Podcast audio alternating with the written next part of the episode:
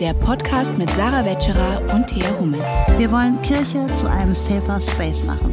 Dafür legen wir den Stachel in die Wunde, Mal mit Gästinnen, mal zu zweit. aber immer mit Herz. Herzlich willkommen zu Stachel und Herz mitten im Sommer. Hallo Thea. Hallo Sarah. Wie schön. Schön, dass ihr da seid. Schön, dass du da bist. Wir hoffen, ihr habt's gut und ihr genießt euren Sommer mit schönen Podcasts und viel Sonne und Erholung und Auftanken. Vitamin D, so wichtig. Ja. Du tust immer so, als wäre ich so eine Feindin der Sonne. Bin ich gar nicht. Die Sonne ist total wichtig. Wenn man sich ausreichend vor der Sonne schützt. Mit ausreichend Lichtschutzfaktor 50, bitte. Ja, wir hatten da. Wir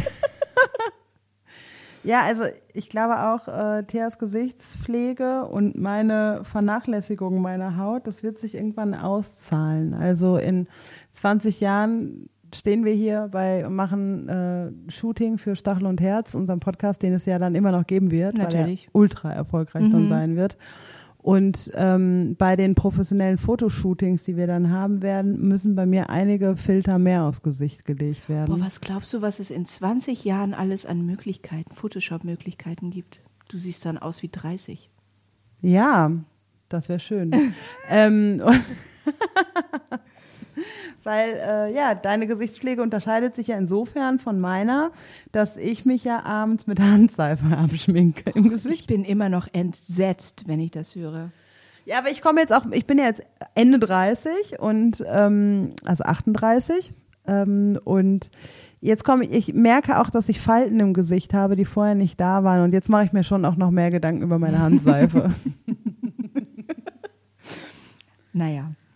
Du Ähm, hingegen, das müssen wir jetzt auch nochmal kurz sagen, du hingegen, du legst ja Lichtschutzfaktor auf, sobald, wie war das mit dem Tageslicht? wenn man ähm, kein künstliches Licht mehr braucht, um lesen zu können. Ab dann braucht man Lichtschutzfaktor. Also eigentlich Offen. fast immer, außer hier in Wuppertal, hier regnet es ja fast nur, da brauchen wir das dann tatsächlich nicht so oft. Wie gut, dass du in Wuppertal lebst. Genau. Andererseits, ne, total wichtig, Vitamin D geht trotzdem raus in die Sonne. Es ist gut für euch. Aber ähm, für wen vorzeitige Hautalterung ein Thema ist, wie für mich. Aber andererseits, bei mir ist es eben so, wenn ich das Ganze nicht mache, dann rächt sich meine Haut richtig bei mir. Meine Haut ist so richtig, ähm, so Äh, richtig. Die ist auch verwöhnt, So, deine meine Haut. Haut. ist so eine richtige Diva. Wenn ich es mal vergesse, meine, meine, meine Skincare-Routine, dann kriege ich sofort Pickel und so. Ja, das kriege ich ja, wenn ich zu viel Süßigkeiten esse. Was auch sehr häufig Ah, vorkommt. vielleicht ist das ist auch das Problem bei mir. Okay, so, zum Thema hier. Stachel! Und Herz. Ach so, nein. You say Stachel, I say Herz. Stachel, Herz, Stachel, Herz. Nein, der Stachel der Woche. Der Stachel der Woche. Der Stachel der Woche heißt, und diesmal werde ich nicht korrigiert, ich habe nämlich schon letzten Monat äh, bei der Folge verkackt, es geht um kulturelle Aneignung. Cultural Yes. Appropriation, ein sehr heiß begehrtes Thema. Evergreen. Ein Evergreen. Evergreen wird immer wieder gefragt, äh, wird immer wieder, kommt immer wieder zur Sprache. Einfach weil es auch so viele schöne Beispiele im Alltag gibt. Und auch so viel Emotionen damit einhergehen. Ne? Und immer wieder gibt's halt irgendwas, wo es dann wieder mal aufkommt. Ich erinnere mich, dass wir vor ungefähr einem Jahr auch eine Folge Black and Breakfast zu dem Thema gemacht haben. Richtig. Da war es genauso hoch in Kroatien. Da waren wir in Kroatien. yes. Und da war es genauso aktuell wie heute. Jetzt haben wir einen Sommer später. Es ist schon interessant. Es auch. wird auch, glaube ich, immer aktueller bleiben, vor allem weil es auch einfach so viele unterschiedliche Meinungen dazu gibt. So viele, also man kann auch einfach nicht sagen, das ist kulturell, Cultural Appropriation und das nicht, weil jeder hat eine andere Auffassung davon, was, ähm, was man unter kulturelle Aneignung und was man unter Wertschätzung, kultureller Wertschätzung verstehen würde. Genau, und das ist ja auch ein großes Thema bei uns. Wir arbeiten ja im internationalen Kirchenkontext hier, Ökumene und so, da äh, Partnerschaftsarbeit, kirchliche Partnerschaftsarbeit und so. Da ist das ja auch ohne Ende. Genau, da ist ja auch, also da ist das Thema ja auch äußerst brisant und verliert auch nicht an Brisanz. Mhm. Aber fangen wir doch mal an. Was ist das eigentlich? Ja, bitte sag es uns, Sarah. Kulturelle Aneignung ähm, ist im Prinzip die Übernahme von kultureller Mode, Gebräuche, Essen, Frisuren und so weiter. Und das können eben auch, und daran hat sich ja gerade auch bei der Fridays for Future Bewegung das vor ein paar Monaten entfacht, Dreadlocks zum Beispiel sein oder auch Braids, Rasterzöpfe und so weiter. Ähm, also Teile, die Teil von ähm, POC-Identitäten sind, die da auch ihre Geschichte haben, die werden von weißen, europäischen, US-amerikanischen Menschen entnommen und im schlimmsten Fall ja auch mit kapitalistischen Interessen ähm, verbunden. Und es wird Profit daraus geschlagen, was vielleicht ursprünglich mal etwas war, was auch aus einem Schmerz herausgewachsen ist. Also zum Beispiel Conros, zum Beispiel die Frisur, wo am Kopf entlang geflochten wird. Ähm, das war ursprünglich auch mal gedacht von versklavten Menschen, die sich Landkarten in den Kopf geflochten haben als Fluchtwege. So, und jetzt wird Conros halt auch entnommen und wird eine Trendfrisur und weiße Menschen können sich halt diesen Trend leisten und solange es Trend ist und können es wieder ablegen. Und ähm, Es wird zu einem Accessoire, so einem Modeaccessoire Genau. ohne tiefere Bedeutung dahinter. Genau, und ähm, sie können es halt wieder ablegen und werden dadurch auch bevorteilt oder als besonders schön, wenn es gerade Trend ist, angesehen. Wohingegen schwarze Menschen oder ja oder Menschen of Color, aus deren Identitä- Identitäten es eben auch entstammt und auch eine Geschichte hat, das nicht ablegen können und noch dadurch auch benachteiligt, diskriminiert werden, zum Beispiel bei Dreadlocks oder so. Ähm, und das ist halt eine Schräglage da drin und ähm, darüber wird heiß diskutiert. Und dann gibt es natürlich auch noch die Komponente, dass ein, ähm, dass Kleidung oder Frisuren oder auch, äh, ja, oder auch andere kulturelle, auch religiöse Komponenten ähm, wie, ja, als, als Witz dargestellt werden. Stichwort zum Beispiel Karnevalskostüme. Ne? Also, dass das dann ähm, ähm, Dinge, die eine kulturelle oder religiöse Signifikanz für bestimmte Gruppen oder Menschen haben, dann wie ein Kostüm genutzt werden, um sich, ja, um äh, für, für eine humorvolle, ne, also dass, dass das als, als Witz ähm, äh, Als betrachtet Kostüm, wird. als, Als Verkleidung, Kostüm, als als, Verkleidung. nicht echt. Also genau. wie ähm, wenn ich mich jetzt als, weiß ich auch nicht, als Clown verkleide oder so.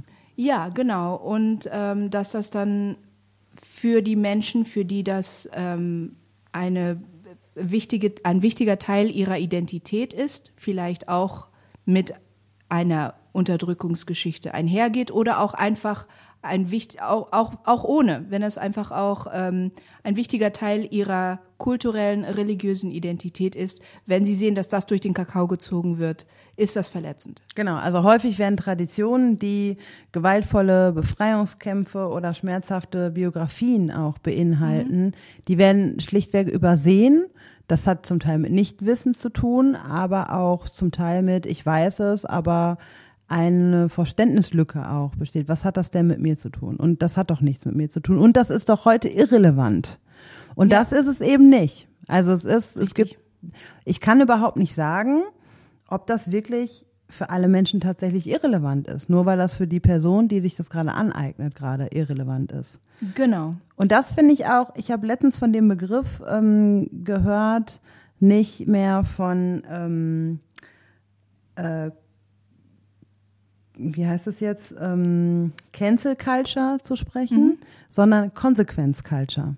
Ja. Also, wenn wir jetzt über kulturelle Aneignung sprechen, dann ist es ja nicht so, dass wir jetzt sagen, du darfst keine Dreadlocks mehr haben oder so. Also, das würde ich jetzt tatsächlich auch so nicht sagen. Es geht nicht um Verbote. Genau. Es geht, wir haben Meinungsfreiheit, genauso haben wir eine Freiheit, auf unserem Kopf das tragen zu wollen, was wir möchten und so weiter. Aber ich muss mir der Konsequenz darüber bewusst sein. Ja. Und das ist dann, finde ich, der ganz entscheidende Unterschied. Ich verbiete es dir nicht, kann ich auch gar nicht, aber ich Aber erzähle. du musst akzeptieren, wenn ich sage, das verletzt mich. Ja, also du musst es nicht mal akzeptieren. Du musst nur wissen, dass die Konsequenz sein könnte, dass Menschen auf der Straße rumlaufen, die sich dadurch verletzt fühlen. Oder dass du halt Befreiungskämpfe, schmerzhafte Biografien und so weiter damit übergehst und das auch in dem Wissen, dass Menschen das wahrnehmen. Und davon kann ich dich ja gar nicht befreien. Da, dessen musst du dir bewusst sein. Aber wenn du dann sagst, ja, die Konsequenz, die sehe ich, ist mir aber egal oder meine Frisur ist mir wichtiger oder ich nehme es in Kauf oder wenn Menschen kommen, ich erkläre es ihnen, wohingegen das kannst du auch gar nicht in der Hand haben, weil du läufst damit die, die, mit diesem Körper durch diese mhm. Welt. Du kannst nicht immer allen Menschen das auch erklären, weil es sind manchmal auch Begegnungen, wo es überhaupt gar keinen Raum gibt, irgendwas zu erklären. Ähm, und dann musst du mit dieser Konsequenz leben. Und deswegen finde ich den Begriff Consequence Culture, weil mhm. so leben wir und so leben wir auch in einem Zeitalter, in dem Bildung eben auch äh, oder über dem ich, in dem ich mir Wissen aneignen kann durch Social Media, durch Podcasts, durch whatever ähm, und mich aufklären kann darüber. Mhm. Also selbst wenn ich es nicht weiß und ich mache mir Dreadlocks, ich kann es googeln und dann erfahre ich mhm. das oder ich höre diesen wunderbaren Podcast hier. Ich habe ich hab auch das Gefühl, dass Cancel Culture eher ein Begriff ist, der genutzt wird von Menschen, die unter Meinungsfreiheit, Freiheit von Kritik verstehen. Also die sagen, ähm, ich will alles sagen und tun dürfen, was ich will und ich will dafür nicht kritisiert werden. Ich will dafür keinen Widerstand erfahren. Und ich glaube, das ist ein Missverständnis vom Begriff Meinungsfreiheit und ähm, Freiheit, ähm, ähm Freedom of Expression, ähm, Freiheit, ähm, mich so auszudrücken, wie ich möchte. Ja. Ob das jetzt durch Sprache oder durch Kleidung oder so weiter ist. Naja, gerade in Deutschland in Bezug auf die ganze Rassismusdebatte ist es ja häufig so, dass genau diese Debatte aufkommt. Ne? Mhm. Cancel Culture, was darf ich überhaupt noch sagen mhm. und so weiter. Und lange Zeit hatten wir halt auch viele, vor allem weiße europäische Perspektiven, ähm, die allein nicht Gehör, deren Gehör äh, die Gehör verschafft wurden, deren, die gehört wurden, die gesprochen haben, die, ja, denen Gehör verschafft worden ist, genau.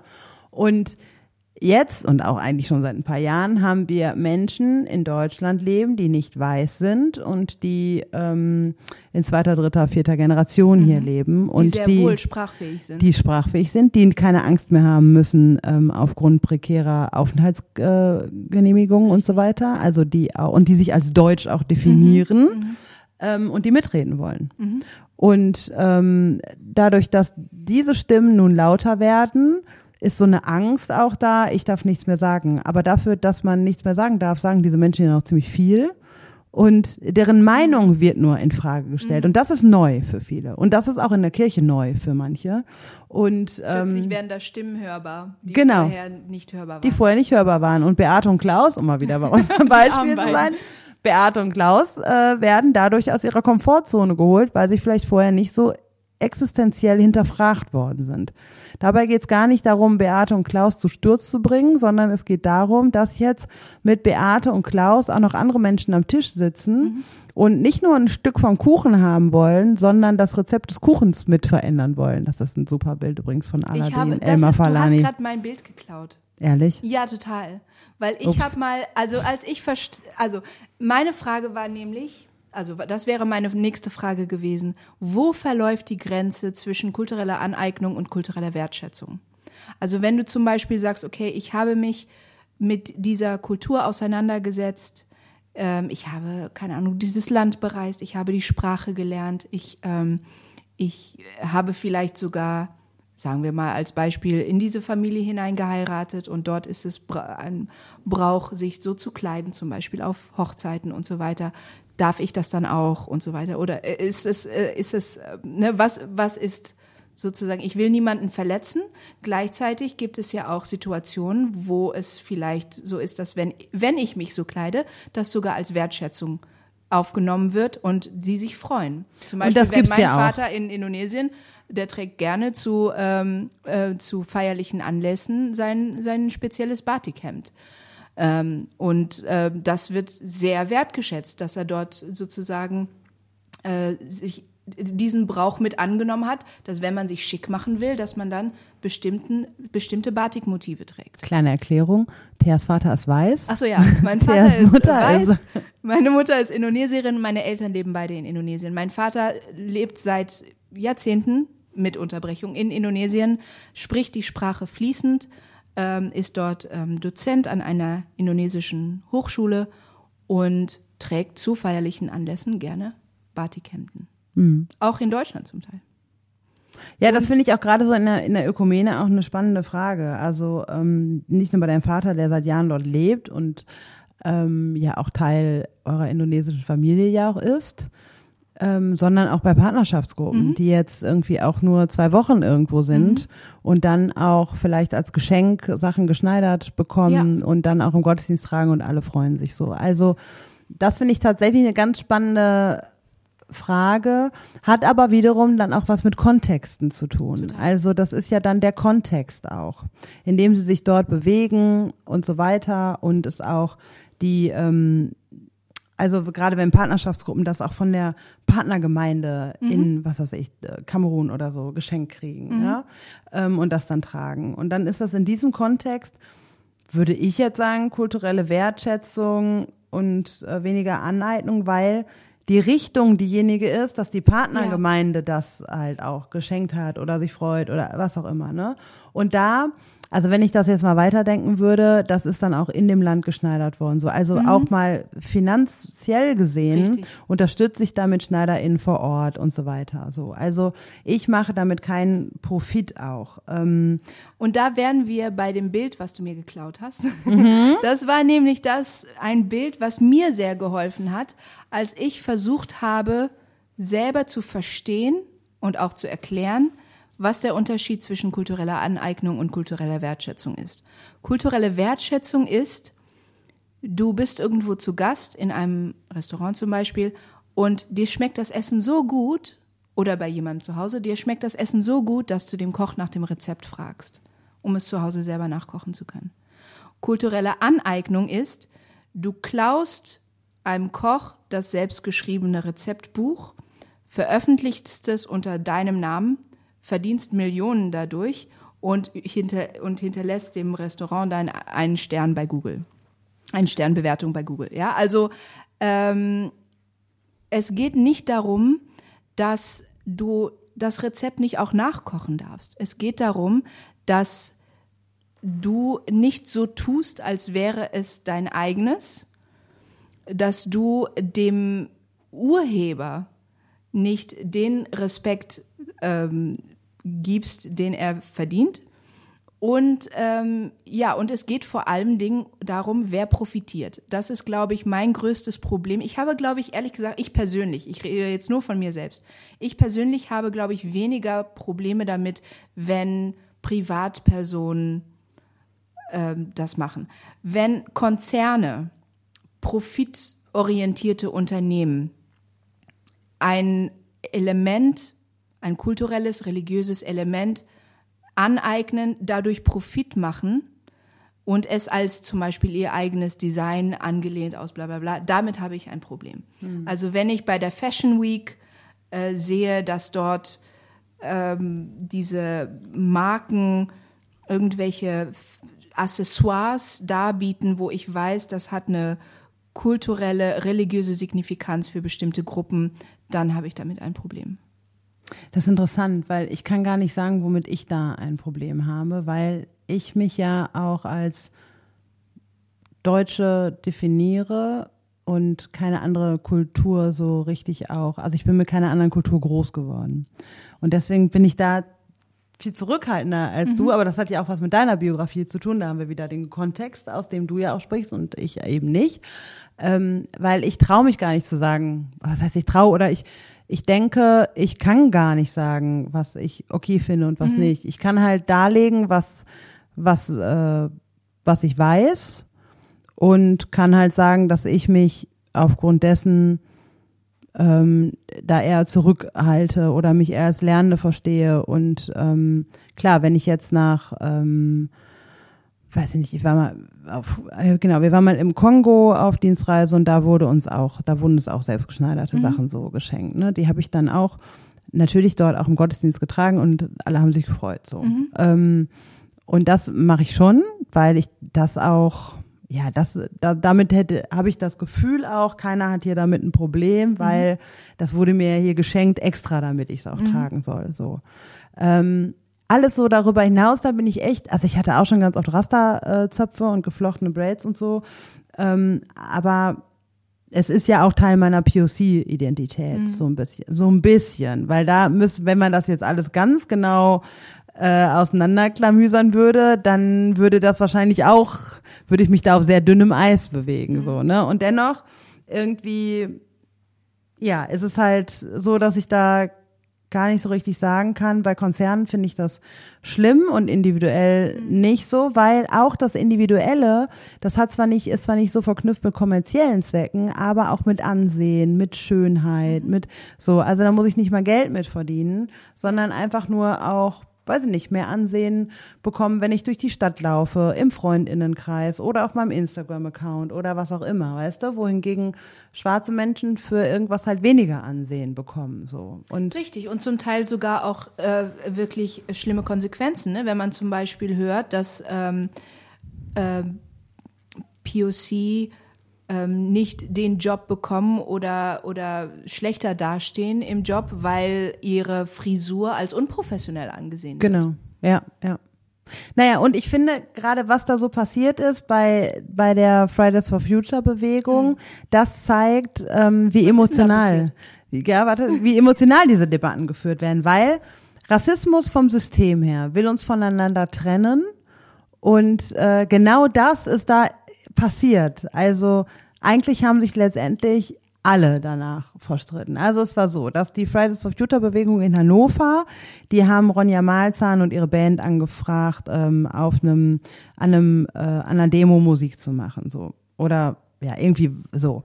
Jedenfalls haben die dann Ronja Malzahn geschrieben und das war wohl ziemlich ungünstig äh, formuliert auch, ähm, dass Dreadlocks und Ronja Malzahn, die Sängerin dieser Band, trägt Dreadlocks, kulturelle Aneignung sein und ähm, sie deshalb ähm, nicht für gut heißen würden. Also sie haben ja eigentlich abgesagt, so, dass sie auftreten soll. Außer sie könne sich ja ihre Haare abschneiden, dann dürfte sie auftreten, so.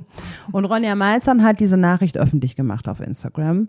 Und ähm, jetzt sind da mehrere Sachen passiert. Es war total ungünstig, dass Ronja Malzahn das öffentlich gemacht hat. Es war, es war vermutlich auch ungünstig, dass die Fridays for Future Bewegung die Deutungshoheit darüber für sich in Anspruch genommen hat, weil das waren ausschließlich weiße SchülerInnen, glaube ich, ähm, so wie ich das nachvollzogen habe. Also wer hat eigentlich die Deutungshoheit und darf wen hier auch canceln?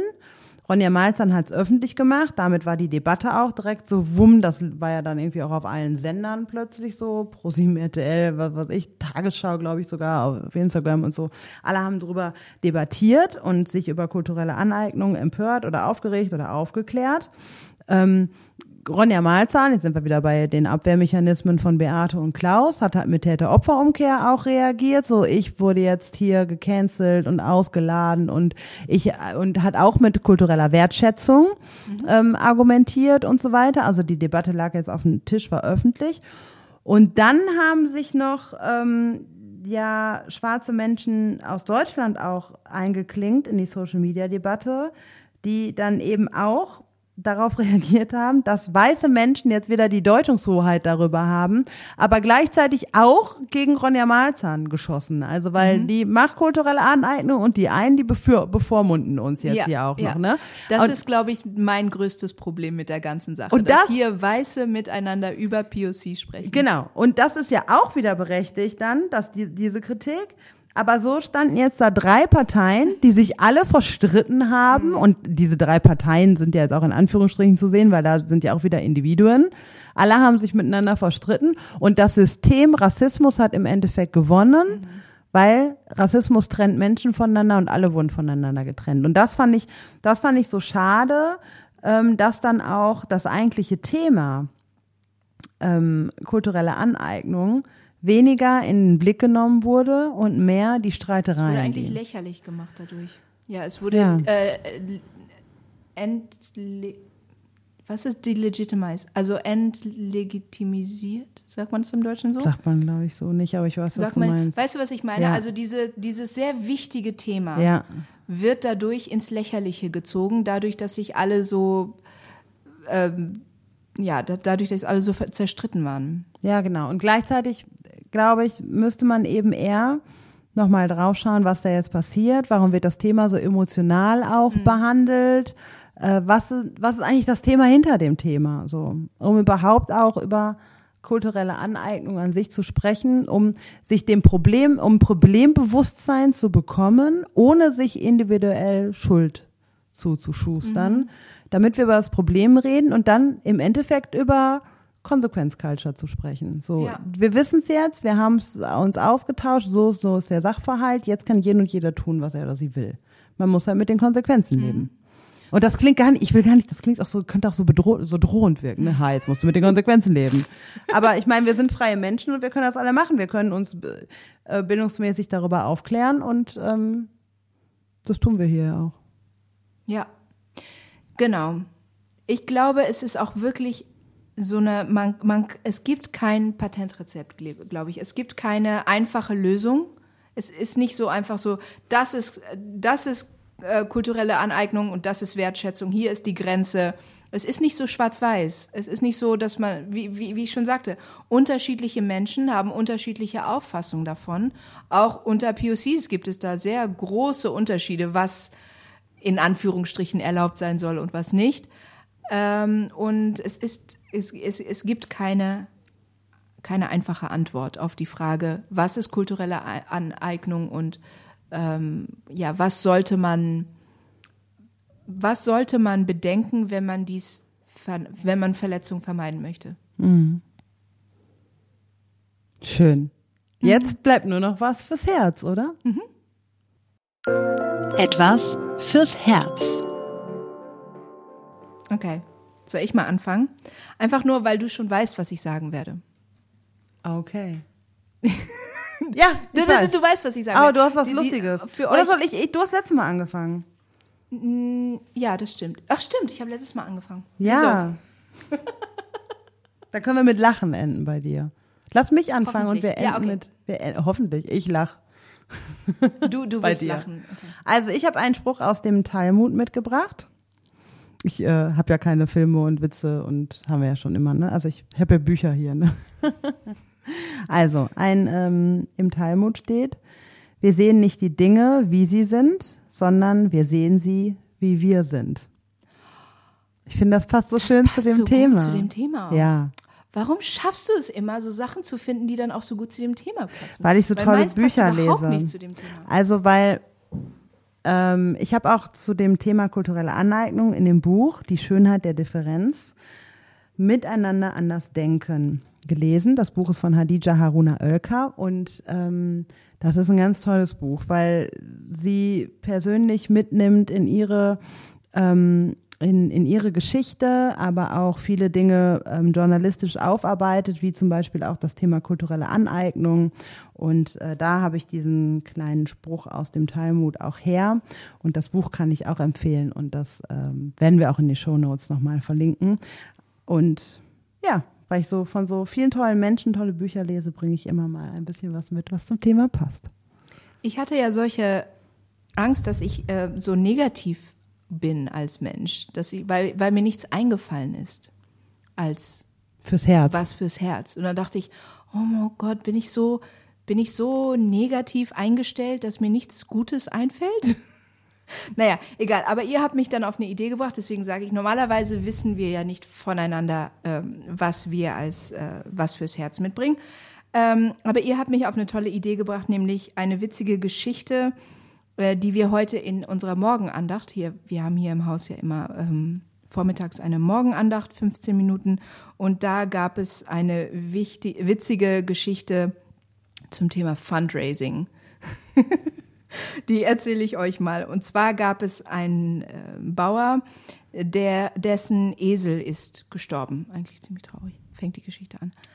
Und und er hatte dann die Idee, dass er diesen äh, toten Esel verlost und hat äh, 100 Lose a 2 Euro verteilt. Und irgendwer kam dann auf ihn zu und meinte, hör mal, das ist doch eigentlich nicht in Ordnung. Äh, du kannst doch nicht einen toten Esel verlosen. Und er meinte so, ja, ich habe den Leuten nicht erzählt, dass der Esel tot ist. Und ähm, alle waren also ich habe jetzt 100 äh, Lose a 2 Euro ähm, verkauft und ähm, niemand hat sich beschwert, außer derjenige, der das gewinnende Los gezogen hat und dem habe ich seine 2 Euro zurückgegeben. Also alle sind happy. Und dann wurde gesagt, das ist doch eigentlich eine ganz gute Fundraising-Idee. Ähm, ob das jetzt so moralisch in Ordnung ist. 198 Oder einfach nur Euro eingenommen. Ja. Ja, haben oder nicht haben. Kannst du viel Eis von kaufen im Und Sommer. wahrscheinlich auch einen neuen Für einen toten Esel. Esel. okay, wir enden mit einem Bild von dem toten Esel und dem Eis. Und ja, enden wir wirklich damit? Ja, doch. Ja, so ein toter okay. Esel mit einem Eis?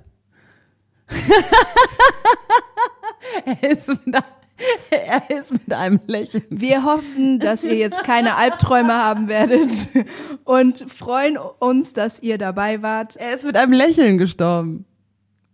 Vielleicht ist er, können Esel vielleicht kein Eis essen und er ist an dem Eis gestorben. Nein, das ist so wieder, er ist Jetzt alt, wieder kaputt gemacht, glückselig, alt und zufrieden am Ende seines Ja, Lebens ja, gestorben. ja, so richtig an Altersschwäche. Richtig. Genau, er hatte ein richtig gutes Leben auf einem Bauernhof. Gutes Eselleben. Ja, genau. Ja. Dem ging's richtig gut am Ende und dann ist er im Kreise seiner Familie friedlich eingeschlafen.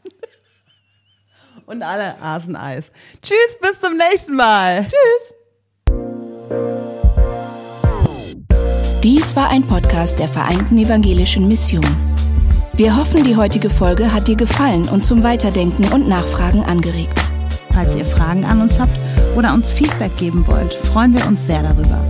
Schreibt uns auf Instagram oder ganz klassisch per E-Mail an podcast.vemission.org. Weitere Informationen findet ihr auf www.rassismusundkirche.de. Mit dem Podcast wollen wir dazu beitragen, Kirche zu einem sichereren Ort zu machen.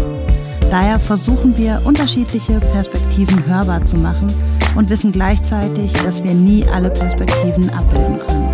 Wenn ihr das für eine gute Idee haltet und uns darin unterstützen wollt, schreibt über uns auf euren Social-Media-Kanälen oder lasst uns eine Bewertung bei Spotify oder iTunes da. Danke für eure Unterstützung, fürs Reinhören und vor allem für all die Menschen, die den Podcast inhaltlich und persönlich mit Beiträgen bereichern. Bis dahin mit den besten Grüßen von der VEM aus Wuppertal.